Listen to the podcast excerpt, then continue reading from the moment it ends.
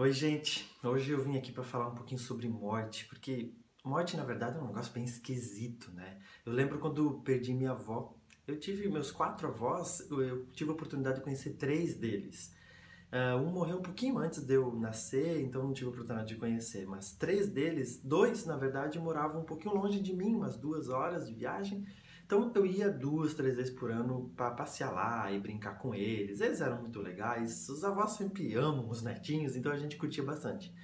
Agora, uma avó especial, a mãe da minha mãe, ela morou com a gente. A minha mãe cuidou dela até ela falecer.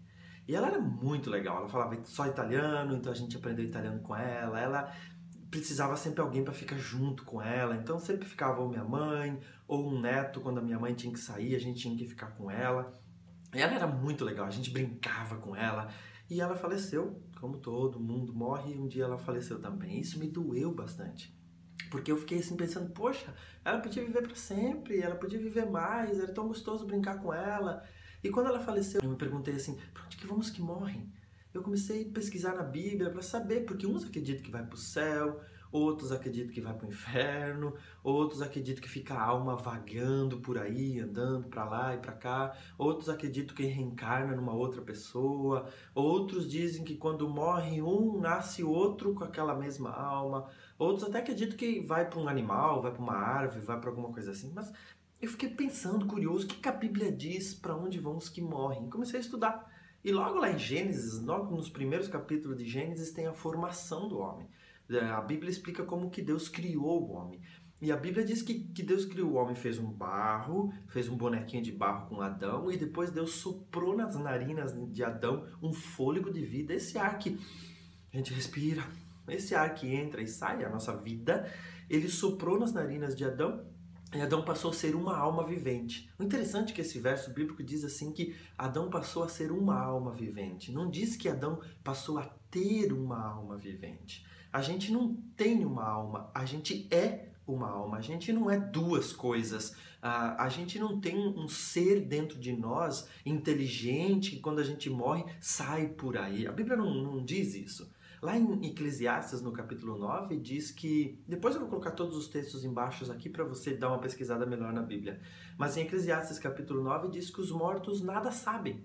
Quando a gente morre, a gente vai para algum lugar, geralmente a gente coloca as pessoas no cemitério, e lá ficamos sem saber exatamente nada. Quem, quem, quem vive até pode amar, quem vive até pode odiar, mas quem morre, diz a Bíblia, não tem ódio, não tem amor, ele não sabe de nada. Então a Bíblia diz que não é possível conversar com os mortos. A Bíblia diz que não tem como a gente pedir sabedoria para eles. Não adianta fazer absolutamente nada, porque quem morreu, a Bíblia diz, morreu. Quando Jesus foi ressuscitar Lázaro, por exemplo, ele disse que, Jesus, que Lázaro estava dormindo, que Lázaro estava lá, estava lá no túmulo. E quando Jesus chamou ele para fora, que ele saiu ainda vestido com todas aquelas coisas que eles colocavam nos mortos, Lázaro saiu de lá. É interessante que Lázaro não reclamou com Jesus, né? Porque se ele tivesse ido para o céu, Lázaro podia ter reclamado com Jesus, não concorda comigo? Ô Jesus, hoje eu estava lá no céu, feliz, naquele lugar perfeito, maravilhoso. Agora você me ressuscita e volta aqui para a terra. Não, Lázaro não falou nada disso. Lázaro não sabia o que tinha acontecido. Lázaro tinha morrido e tinha colocado ele lá no caixão, lá no túmulo, e ele ficou lá. E Jesus, depois de alguns dias, ressuscita Lázaro, ele sai de lá sem saber absolutamente nada e vive muitos anos depois disso. Em Tessalonicenses, diz que quando Jesus voltar nas nuvens dos céus, ele vai ressuscitar os mortos na verdade, antes de nós, os vivos, irmos para o céu, os mortos vão. Ou seja, Jesus vem, naquele momento ele ressuscita todos os mortos, os mortos sobem e logo nós subimos. E vamos todos juntos para o céu. Então, não faz sentido a gente acreditar que alguém foi para o céu se quando Jesus voltar ele vai ressuscitar, porque a gente não ressuscita alguém que já está vivo em outro lugar, que está vivo no céu, por exemplo.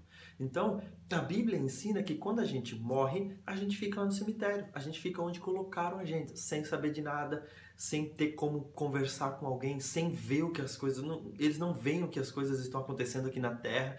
E quando Jesus voltar, então sim, serão ressuscitados os que viveram para Cristo, os que obedeceram a Cristo Jesus, e de, os vivos também que obedeceram, aí é sim, vamos juntos, todos nós, para o céu. É isso que a Bíblia ensina sobre os mortos. Então, Uh, talvez você esteja triste, talvez você perdeu alguém, assim como eu perdi minha avó, não é legal, dá saudade, a gente gostaria de conviver mais tempo com ela, mas quando a pessoa morre, ela fica no cemitério e quando Jesus voltar, ela vai ser ressuscitada e assim viveremos para sempre juntos, sem saudade. Porque Apocalipse, capítulo 21, diz que não vai haver mais morte, não vai haver mais dor, não vai haver mais choro. Aí sim não morreremos mais e viveremos todos juntos para sempre. Espero que você tenha aprendido um pouquinho sobre o que a Bíblia diz sobre os mortos. Vou deixar os textos aqui embaixo, você pode ah, ler na Bíblia, pode fazer pergunta, a gente continua a discussão nos comentários. E se você tiver alguma dúvida da Bíblia, deixa sua pergunta aqui nos comentários, a gente que uns dias responde para você. Um grande abraço e até mais.